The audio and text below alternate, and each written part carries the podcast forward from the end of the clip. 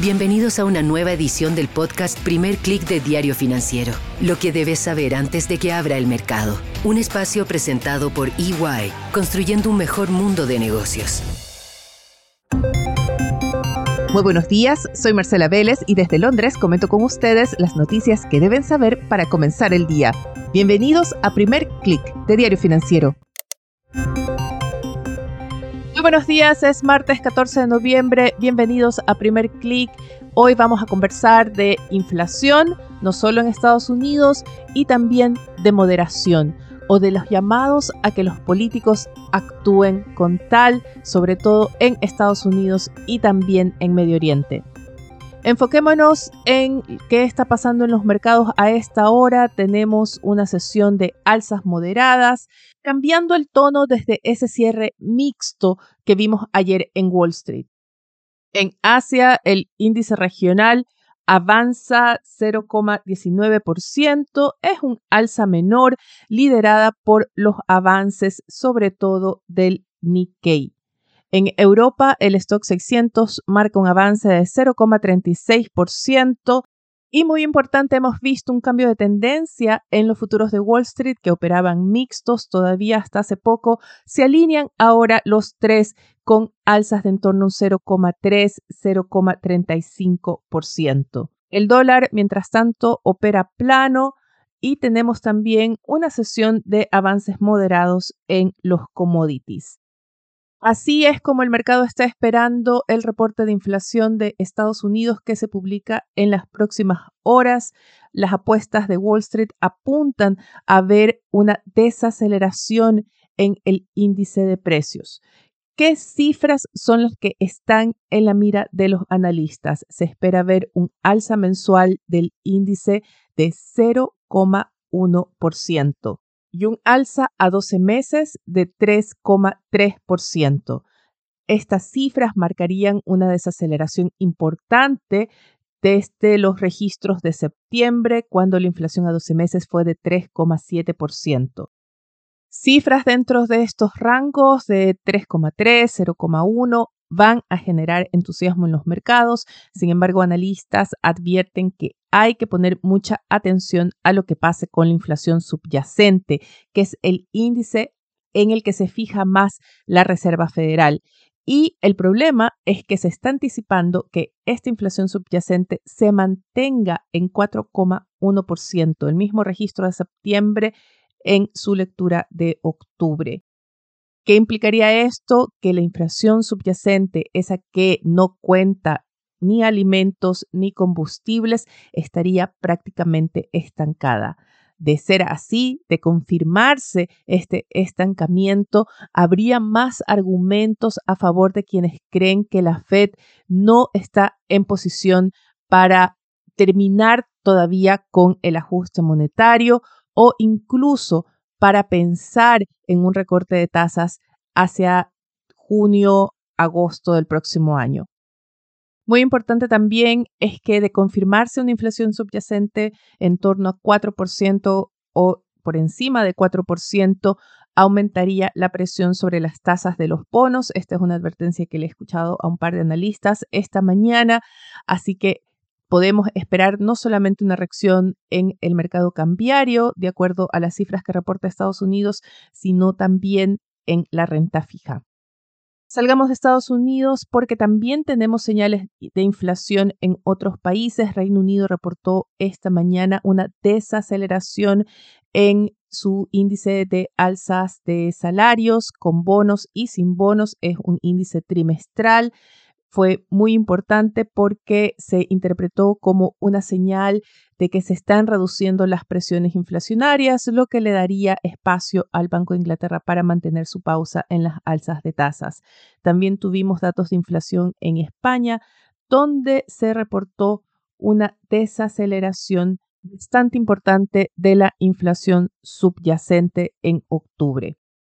Llamó la atención ayer, ya fuera de Europa, vamos a la región, llamó la atención ese reporte de inflación en Argentina. A cinco días de la elección presidencial, la inflación sorprende con una desaceleración importante. Se registró un alza de 8,3% en octubre, una gran diferencia desde las alzas de 12,7% que se habían registrado en los últimos dos meses.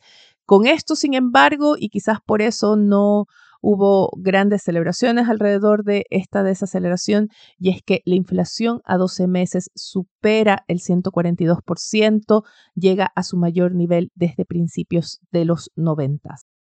Otros temas que están marcando la agenda esta mañana, hay muchas expectativas en torno al encuentro de Joe Biden y su homólogo chino Xi Jinping, sobre todo cuando faltan horas para que China publique nuevas cifras de producción industrial y ventas minoristas. Este es uno de los eventos importantes en la agenda. Se cree que China llega en una posición debilitada a este encuentro y quiero destacar un análisis que publica esta mañana Alicia García Herreros, quien ha estado varias veces en este podcast, una de las principales expertas sobre China ella es economista de Asia Pacífico para Natixis y en un reporte de esta mañana ella plantea que tanto Biden como Xi tienen la obligación de actuar con mesura en esta reunión que es parte de la cumbre de la PEC. Ambos líderes tienen la obligación de mantener los canales de comunicación abiertos. No se cree que en este encuentro se vayan a resolver las grandes preguntas como el apoyo de China a Rusia o cuál es la posición de China respecto al conflicto en Gaza, pero sí que se mantenga una apertura al diálogo, que se relajen las restricciones que pesan tanto de Estados Unidos sobre las tecnológicas, aunque no se cree que haya avances en levantar esto, pero sí algún acercamiento. Y a propósito de lo político, hay que prestar atención a lo que está pasando en Gaza. La comunidad internacional pide a Israel restringirse, actuar con moderación en su campaña contra la agrupación terrorista Hamas. Hay que destacar que esta agrupación controla de facto toda la franja de Gaza y los llamados de la comunidad internacional se basan en reportes de que fuerzas israelíes están rodeando el principal hospital de Gaza que acusa a Israel se usa como centro de operaciones de Hamas. Israel acusa que es esta agrupación terrorista la que se escuda detrás de civiles. Mostraron ayer fotos de túneles que habrían servido como arsenales y para mantener a rehenes y estos túneles habrían estado bajo un hospital pediátrico en Gaza. La situación es muy delicada. La Casa Blanca llamó a recordar que es necesario proteger los hospitales y es una obligación proteger a los civiles. Revisemos ahora qué tenemos en la agenda para hoy, además de ese reporte de inflación de Estados Unidos durante la mañana y los datos de China que llegarán durante la noche. Wall Street va a escuchar a tres banqueros centrales. Tenemos en agenda a Philip Jefferson, vicepresidente de la Fed, a los presidentes de la Fed de Chicago y Cleveland, Austin Goldsby y Loretta Mester. En Chile, el Banco Central publica la minuta de su última reunión de política monetaria y también en Colombia tendremos datos de índices de producción industrial y ventas minoristas. También quiero destacar, antes de terminar con la revisión de las noticias, el avance de más de 3% de las acciones de la minera Glencore la empresa anunció la compra del negocio de carbón de la canadiense Tech. Las acciones de Tech suben ya más de 3% antes de la apertura del mercado. Este es un negocio por 9 mil millones de dólares y lo que está mostrando es que todavía las mineras están viendo espacio de rentabilidad en los combustibles fósiles. El carbón que explotan las operaciones de TEC alimenta básicamente a industrias del acero en Asia y está mostrando que todavía hay demanda por combustibles fósiles más allá del discurso en los países desarrollados acerca de la necesidad de reducir su uso. Estamos a dos semanas de la COP28 y llegamos con un balance en rojo. Los invito a leer un artículo que publicamos en DF, que muestra cómo las emisiones están subiendo de la mano de ese uso y esa demanda por combustibles fósiles. Y a propósito de este tema, quiero destacar el titular que trae hoy Diario Financiero, que recoge las operaciones, cómo se están acelerando las operaciones de empresas mineras por el litio en Chile. Al mismo tiempo avanzan las tratativas entre SQM y la estatal Codelco por la operación del Salar Atacama y lo hace en medio de trascendidos respecto a los términos del dicho acuerdo. Con esto me despido por ahora. Los invito a que sean actualizados de las noticias del día y más visitando nuestro sitio web de f.cl y de fsud.com con las noticias de negocios de Latinoamérica. Los invito a que nos dejen su calificación o comentario en cualquiera sea la plataforma que estén escuchando este podcast. Suscríbanse además, esto nos va a ayudar a crecer. Eso es todo por ahora, les deseo que tengan un buen día. Nosotros nos reencontramos mañana.